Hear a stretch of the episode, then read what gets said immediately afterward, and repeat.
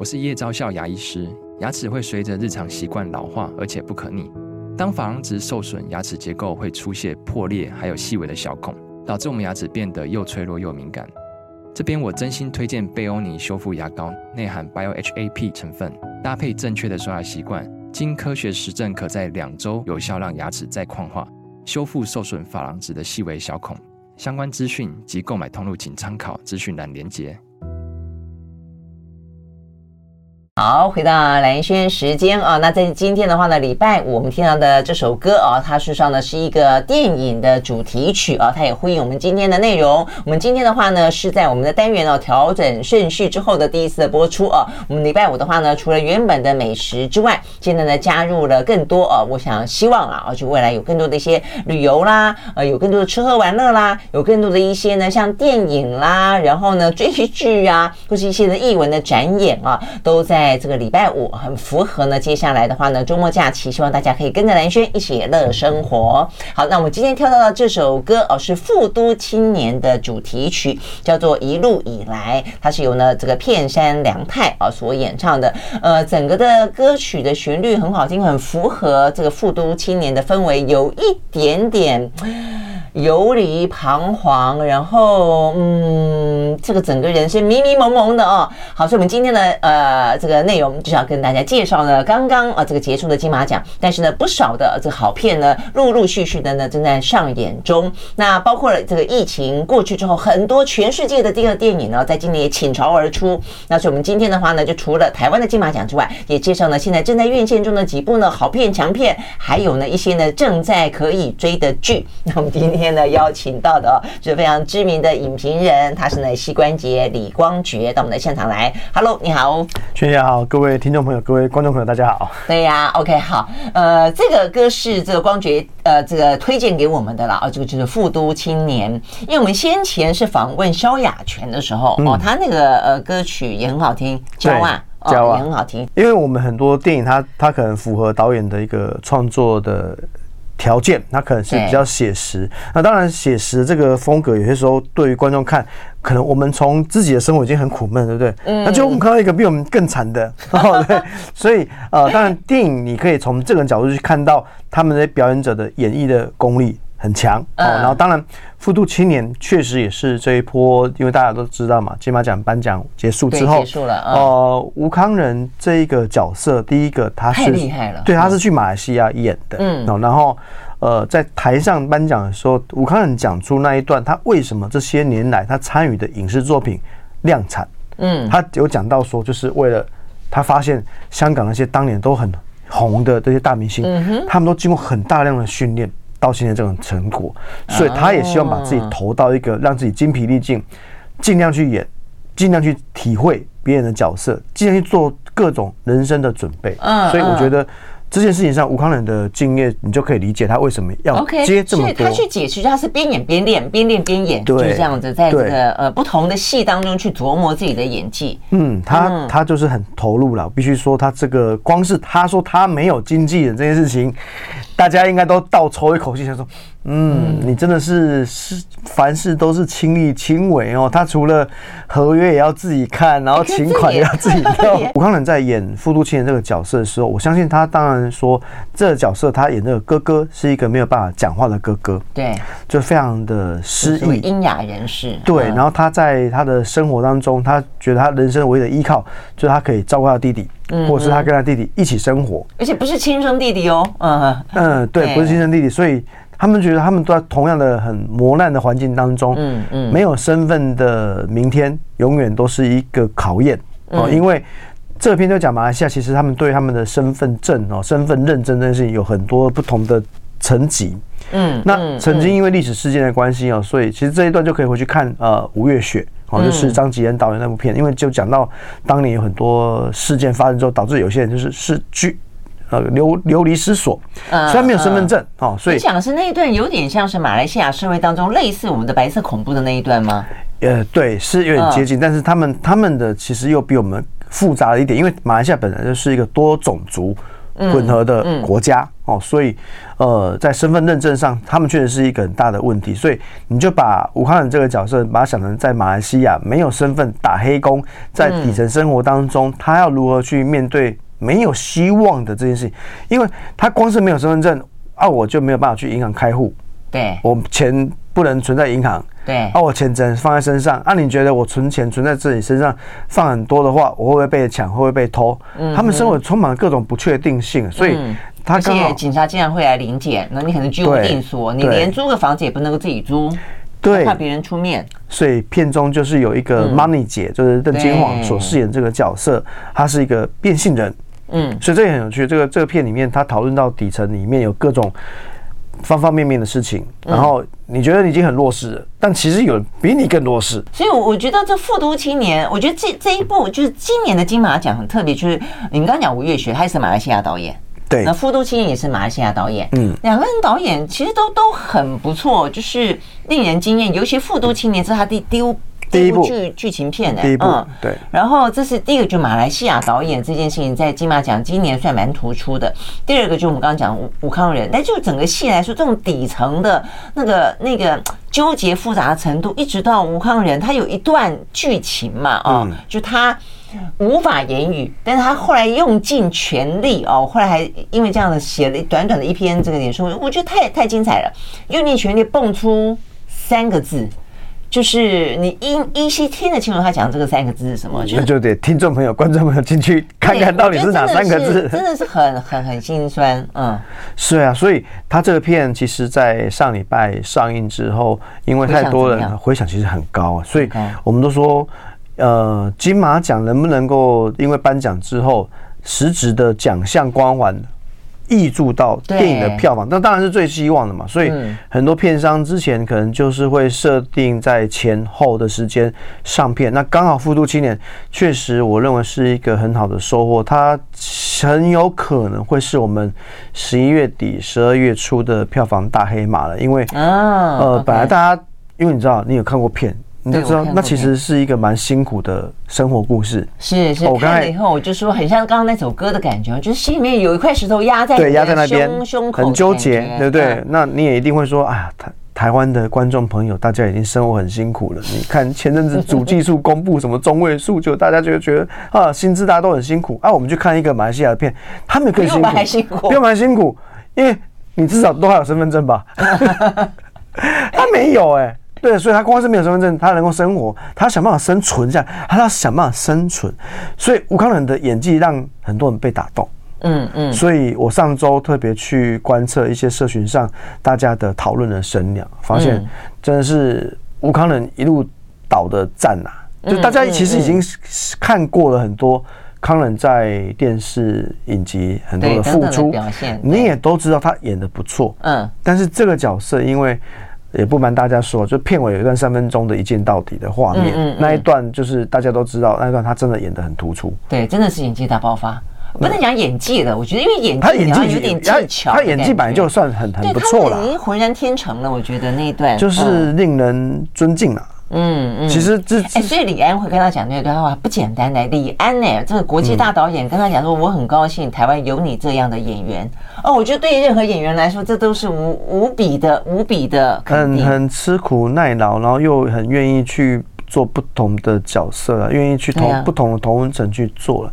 其实这都不容易啦。对啊，不简单，因为台湾其实我们在讲说，台湾的影片要有工业哦，有产业起来，其实要要有要有灵魂人物撑得起，就是一些大明星哦。我觉得吴康仁是。那事实上，另外一部我们要很快的进到另外一部小小，嗯，我是后来也去看了，哇，这个十二岁，我现在觉得那个我跟萧亚全导演说，他那个呃里面的白润英。啊，没有入围男主角也蛮，可是已经够厉害，因为我觉得他没有入围，因为有吴康仁这种人在里面。吴康仁、阮经天，你说童星，哇塞，也一样厉害。今年童星真的是大爆发。白润英呢，小小的是林品彤，林品彤在休息一会，回来聊聊。我看了以后说，哇，这个林品彤呢，跟白润两个人真的是哦，这个一男一女哦，这个不相上下，真的是潜力无穷。我们马上回来。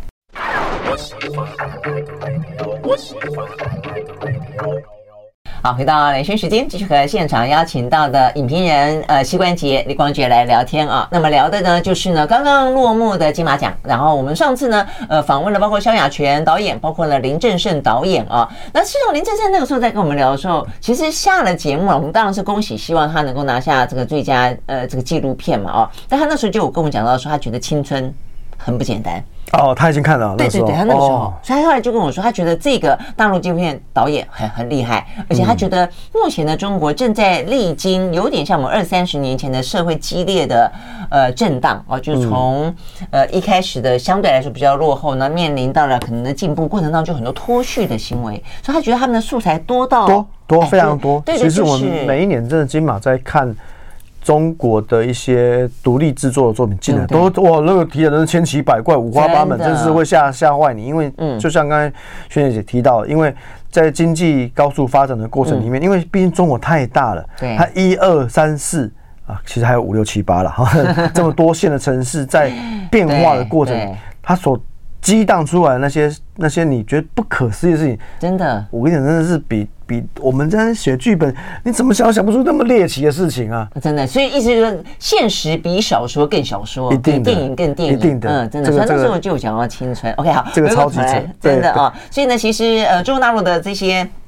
影影视啊，这个产业真的是越来越厉害。但我们刚刚讲到了，就是一直都很厉害。我必须这样补充一下，越来越厉害，一直都很厉害，一直都很厉害。好好好，他是真的很厉害。所以对台湾来说，当然也就是要要加油。但我们刚刚讲，就是说台湾可能缺几个那种很大明星哦。所以我们刚刚讲吴康仁是一个，另外这个小小里面的林品彤哦，真的是让人家刮目相看。他也是第一。他不是第一次演戏吧？当然不是，她前一次在《美国女孩》里面演那个妹妹。妹妹，OK。对，然后当时其实也是蛮受好评的。嗯。同时这一次她演的时候，大概十一岁多左右了，十到十一岁那一个父亲在演这个作品呢。当时因为毕竟她是一个女主角，就是小女生。对。然后就要讲说，对，她是一个有过动症的状况，然后这个议题也导致她在学校可能会被同学欺负。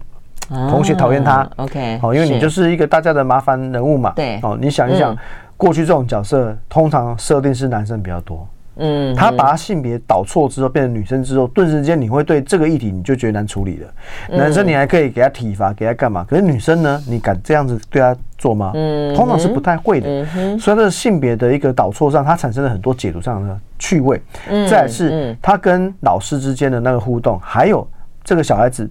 照顾他的那个妈妈，就陈意涵演的，因为陈意涵也入围女配角，其实是蛮合情合理的。嗯嗯，然后演的也不错。你看小小里面的那一个海报上那个文案，他直接讲说：如果没有你，我是不是可以更更活得更好，还是做我自己？嗯哼，那妈妈这样子说，做自己嘛，对不对？所以你想啊，这是有多少父母亲的心声？是啊，但这个句话讲出来，觉人家会觉得你很自私。嗯，不管是父爱或是母爱，大家都觉得说你们应该是无无奉献的要为小孩子。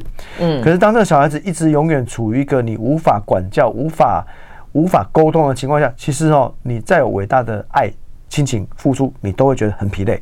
就是啊，而且这个时候你与其去指责一个妈妈不像妈妈，但是为什么不去问问那个从来不曾出席的爸爸？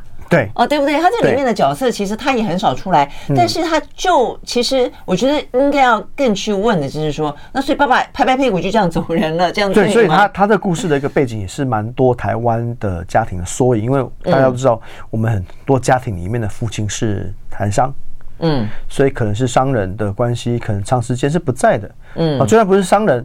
也有可能长时间不在了，有 有各种不在，对不对？哦，所以呃，反是人在心不在也有可能。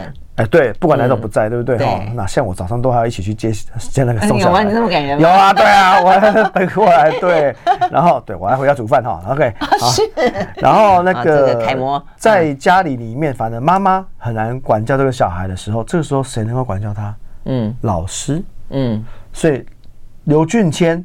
他是这个老师的角色，从学校悄悄地走入他们家庭当中，嗯，所以这是一个在这个议题上，他有一个很奇妙的道德问题。对啊，是啊，嗯，所以这个道德解读上的这个厚度，我觉得给各位听众跟观众朋友去解读这个趣味，在这个当中，对，你觉得他是对还是不对？你很难指责他的正确性，嗯，因为老师的存在，他解决了妈妈的压力，嗯。嗯，对啊，实际上，嗯，你希薇也讲这个，我觉得确实是因为这也是一个新导演，对不对？对。我我我没想到他可以处理到那么复杂，而他这三个角色都有很复杂的情感，没错没错。小孩子自己有成长的议题，还有在学校同才相处的问题，没错。跟我的父母亲相处的问题，跟老师相处的问题，嗯。那当然就别说陈意涵了，陈意涵自己当妈妈之外，她还有一个回回扣到这些大家不太敢碰触，嗯，当女人的问题。是啊，是啊，她本来是一个钢琴老师，她为了家庭，她放弃了一切，对啊，然后甚至老公也常常不回来，她独立要去面对这么一个没有办法去沟通的女，你没有办法驾驭她，你没有办法好好的教养她，嗯，那是请问是妈妈错啊？也不是啊，对呀，对呀，妈妈已经花对的渴望，妈妈已经花了很多力气去沟通、抚养、教养这个小孩子，他就是没有办法跟你沟通，对，你能怎么办？嗯，所以我觉得小小敢去碰这个议题本身是非常勇敢的。是，所以我两年前看到这个剧本的时候，其实我对，所以我那时候看完，我就觉得。哦，这真的要拍出来，其实应该是很辛苦的。所以我后来知道他们这样选角之后，我就其实还蛮期待。而且我想说，那怎么会找刘俊谦来演呢？这个角色感觉好像很多人可以演哦。但我发现，哎，找刘俊谦是蛮有意思的。嗯嗯嗯，因为刘俊谦演得很不错，够帅，够帅，够帅，够够正向的样子，够帅了哈。所以就会不会不会让他觉得说，因为他跨越了道德界限，对吗？嗯，一个老师跟跟家长发生了一些不该发生的事情的时候，但他长得很帅，你会原谅他？是吗？所以我觉得。这什么道理啊？那所以大家就可以去思考，就是你不要被他的帅所迷惑。觉得他里面其实呃点出很多的问题，而且我后来也想到，台湾的社会新闻里面其实经常有那种呃可能年轻的，或者说他觉得他他呃堪配拥有更好的生活的爸妈，他其实不太管孩子，所以你会发现很多家庭里面有一些悲剧是这样产生。但回过头来看，呃，父母亲是不是有父母亲自己的的的？的的议题在里面有对，所以陈意涵他点出了若干，就是说他这个妈妈也有渴望啊哦，所以当这样子一个状况底下该怎么办？不过还是觉得那个林品彤太厉害了，他那个那个过动症演到最后，你坐在你身上都会觉得很很躁动不安。想象如果你是他的老师也好，家人也好，妈妈也好，哇，你会你该怎么跟他相处？真的是嗯，好，我们休息了再回来。I like 好，回到连线时间，继续和现场邀请到了知名的影评人膝关节李光觉来聊天，来推荐一些好看的电影啊。所以呢，陆陆续续的呢，这个金马影展啊当中呢，有得奖的什么老狐狸呀，好看啊。然后呢，复读青年好看，然后小小好看。那另外一部的话呢，是光觉要推荐的啊，这部我我没有看《年少日记》。其实这个片子在在之前的赛前的很多影评人的预测是，其实都是给蛮高的位置的。真的？哎，本来不是五月雪吗？后来五月雪反而得奖有啦，都都有一些。但是回到最佳影片这件事情上的时候，《年少日记》他已经先拿下了观众票选奖。OK，观众票选奖其实是一个比较通俗。票房你会觉得比较有保证，对不对？哎，我不敢绝对保证啊，因为影展的观众的组成本身是对影视作品比较敏锐的一些核心观众。嗯哼。那但是核心观众要走到通俗观众，他有一段路要走。嗯哼。哦，你看金马奖得奖的片可能受好评，但是他不见得票房一定非常好。这是，这是，这是这没有正向相关的哦。嗯嗯。但因为《年少日记》这一个作品哦，它。的一个剪接很厉害，剪接就就我那时候基本上有压他剪接，但是很可惜他没有给他了哦，因为有看《年少日记》的听众朋友或是观众朋友，应该前面有一些种子观众了，因为你你可能看金马影展，你也可能看过一些特映场的活动，所以大部分人看《年少日记》其实也都有被触动到。他讲简简单讲一下对他的剧情，他讲的是一个老师他在学校发现他捡到一封遗书啊。嗯哼，他就很担心说惨了惨了，这个如果是小孩的遗书啊，对，学生？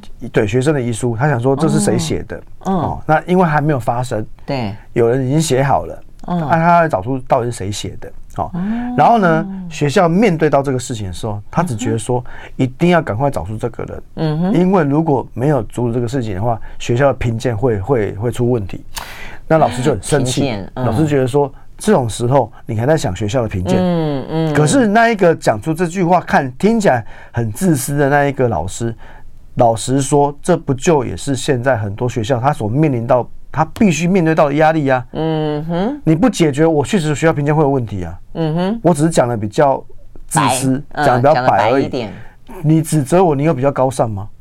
嗯、学生的问题是谁造成的？嗯，又不是我造成的。嗯，学生自己发生什么事情，我们也不知道啊。嗯，你有多少时间去了解学生？不可能啊！你学校一个班上有这么多学生，你哪有办法照顾到每个学生？嗯，不可能嘛。所以，因为这个故事是发生在香港，嗯，然后他就讨论说，那这个老师想办法去找到这个小孩子是谁？那因为他他的他教课的一个范围是国中生，听看起来像国中生，然后，然后。同时呢，他故事又对到另外一个时空，讲一对兄弟的故事。他其实是主要的视角是这个哥哥呢，在学习，在弹才艺表演，然后样样都不如弟弟。嗯哼，所以爸爸觉得说，反正我们就栽培弟弟就好，弟弟把他送出国去念书干嘛？啊，这个哥哥就不成才，就留在香港的学校里面。啊，结果呢，那。反正他怎么考试啊，怎么学习都很糟糕。他父亲是郑中基演的，我们说郑中基应该有机会可以被提男配角，因为郑中基就是饰演那个非常非常严厉的父亲。哦，他的看他这个儿子这个大成才哥哥怎么都不成才，就是指责他骂他，然后弟弟呃弟弟弟也不太关心这个哥哥。嗯，哦，所以其实开场就告诉你有一个小孩要跳楼了，所以意思就是就是这个哥哥写的遗书。就是反正时空剪接啊，大家可以去看，因为他他很巧妙去做一些剪接的一些视视视角的混淆你，所以会让你解读上是有一些乐趣在的。OK，那因为这个片中间有一个很大的转折，所以我这边就不多说。但是因为这个片的一个题材，呃，导演啊，导演是说他希望通过这个题材去跟大家分享他对于现在香港的青少年，嗯，对于忧郁症、躁郁症以及呃，就所谓的。年少自我登出了哈，大家懂懂那个意思，然后因为讲得太白，不好意思。自我登出的这个年纪呢，一直年纪在往下修。是啊，是啊，我刚刚听到这个题材的内容，我觉得那何止是香港，在台湾一定有很大的共鸣。就一个是学校的教育制度问题出了一些什么样的状况，再一个就是现在青少年台湾的自杀率跟自残率越来越高，越来越高。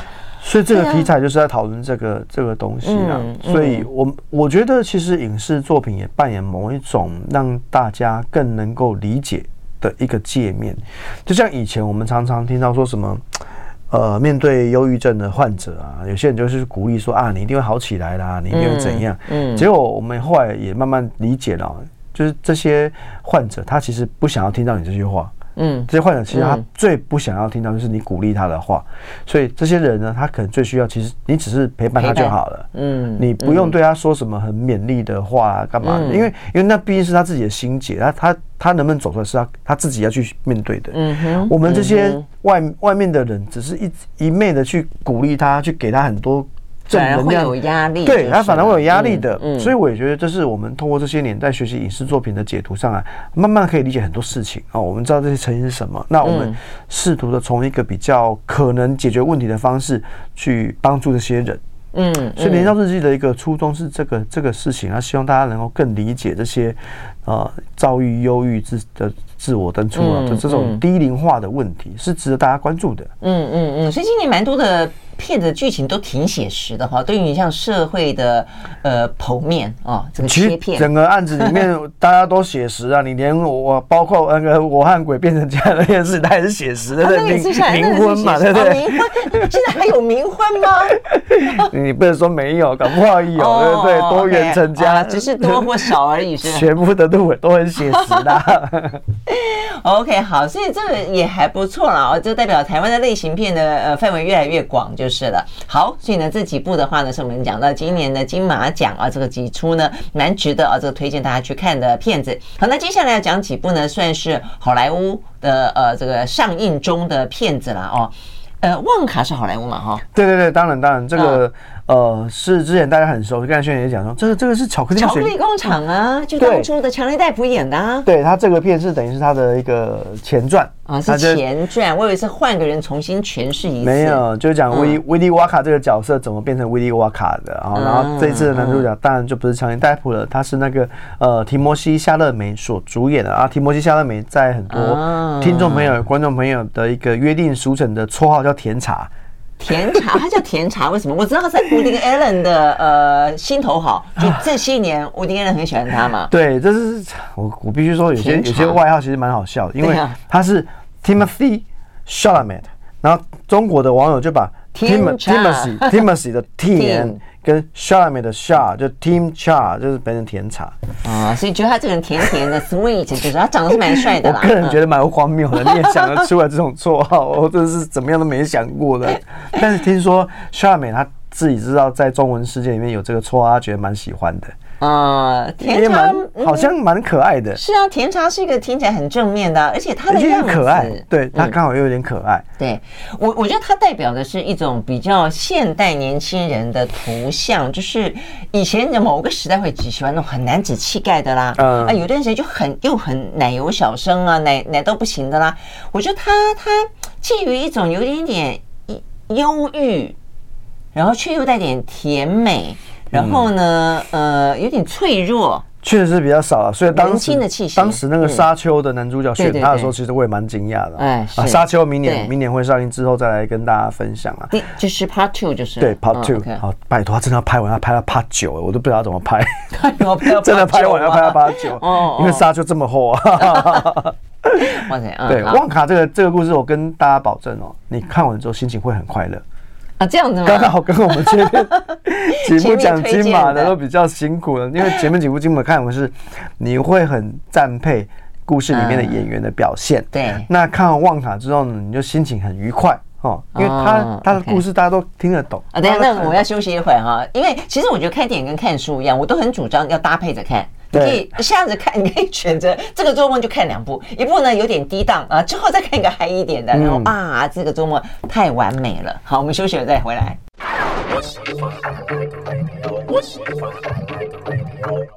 好，回到蓝轩时间啊，这个继续和现场邀请到的呃知名的影评人呃李光觉、膝关节来聊天。好，我们讲旺卡，旺卡的话，哎，它是一个真人真事嘛？没有啦，真人真事还得了？真的吗？我怎么记得这巧克力工厂里面的人好像是有点影射在欧洲哪一个、哦、哪一个企业家？没，嗯，哎，企业家吗？是啊，我不太确定，因为它是童书改编的啦。哦，OK，对，然后这个旺卡就是威利沃卡，就是。甜茶，然后提摩西·夏勒梅所饰演的这个旺卡呢，他就是一个喜欢做巧克力的一位很有才能的孩子，你就把他当成哦，很就是。大学刚毕业好了，然后才气横溢，然后决定我要来到来到社会闯荡啊！结果没想到他去开店，立刻遭到资本家无情的屠杀，然后还遇还遇到了柬埔寨诈骗集团，然后被被被被绑票。哦，你就把他想成这样，其实其实蛮蛮接近的哦，超搞笑的哦，因为他就觉得我的人生的才能就是我很会做各种有趣的巧克力。你比如说，我会做一个巧克力，你吃了之后心情很开心，很正常，对不对？嗯、哼哼我跟你讲，我的巧克力不止如此，我的巧克力让你心情开心之外，你会飞起来哦。哦，OK。对，那就是他，因为他他这个故事的可爱的地方，他是都有点奇幻。嗯、哦。那哎、欸，你你吃了之后，你会感受到月亮啊，感受到太阳啊，感受到这种它这种奇幻的设定。嗯嗯。啊，结果啊，因为他很是一个很有爱心的人哦。嗯。那看到路边有谁需要，他就捐个钱给他。啊，结果等到他自己的时候，哇！我没钱啊，那怎么办？我是一个二二 K 刚来社会打拼的，我钱都没有了，我都捐给一些比我更需要的人。你看是不是很有为青年？啊，我没有钱了，啊，我怎么办？我露宿街头会被冻死。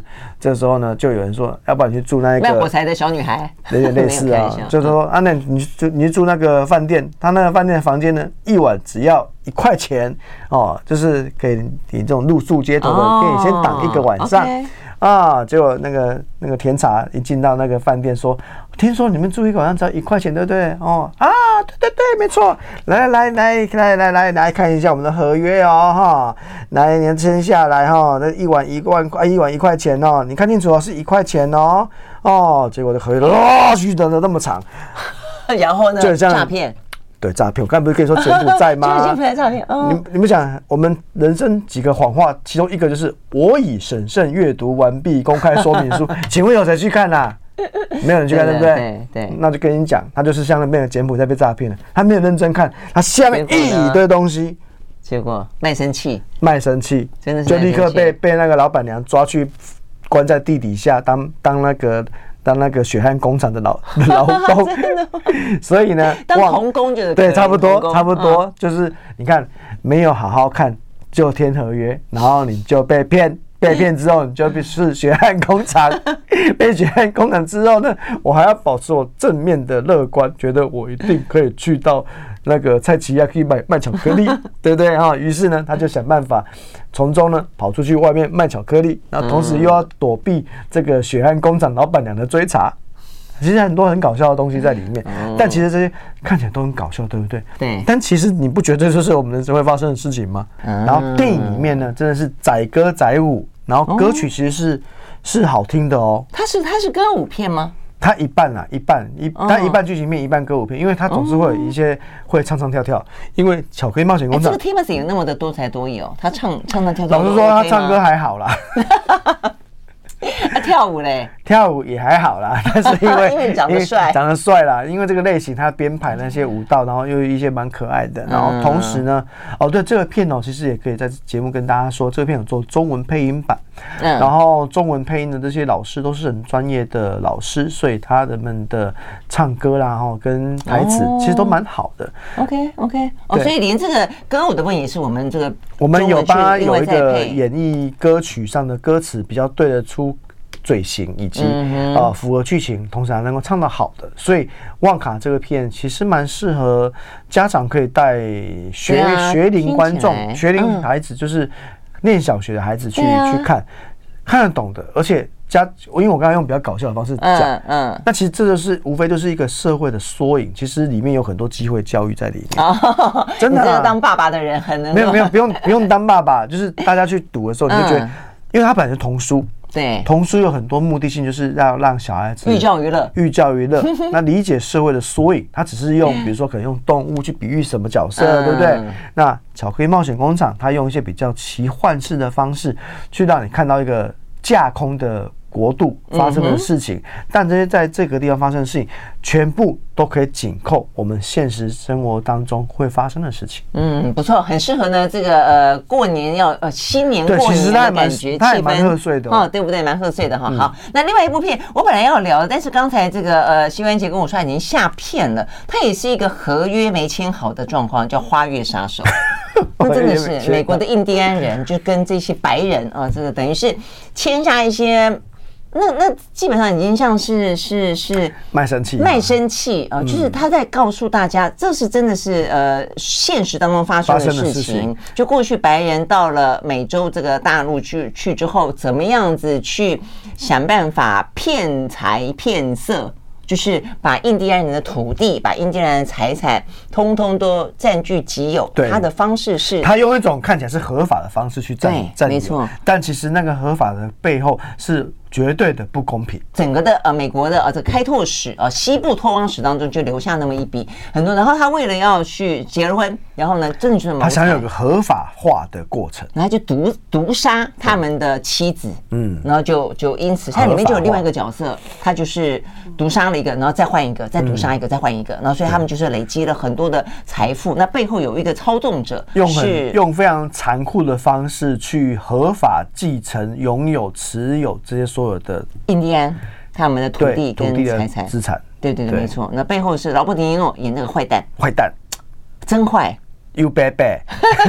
对对对，但他已经下片了吗？去去对，已经上上那个 Apple TV 的，所以大家 Apple TV 可以，我觉得好看呢，我觉得好看，《花月杀手》片子蛮长的，其实也刚好，如果你在家追，可能没有那么大的压力。OK，哎，你这样讲哦，我觉得现在的的，我们待会来讲追剧哈，就现在的戏，要不然就变得很短。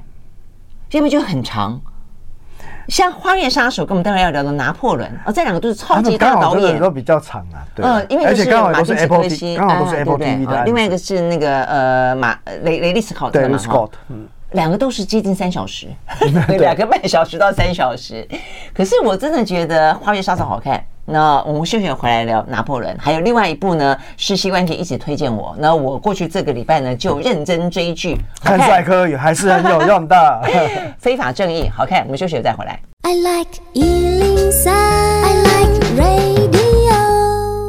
回到兰萱时间，继续和现场邀请到的膝关节来聊好看的电影啊，跟好看的剧。那我们刚刚讲到有两部很长了哦，那这个《花月杀手》已经下片了，但是 Apple TV 有的话呢，蛮推荐看的。那另外的话呢，雷利雷利斯考特也是很厉害哦，演什么《蛇尾战士》啦，《银翼杀手》对，他对这种史诗片是很有兴趣。那刚好这两个案子的背后的出资方都是 Apple TV，所以其实还我觉得。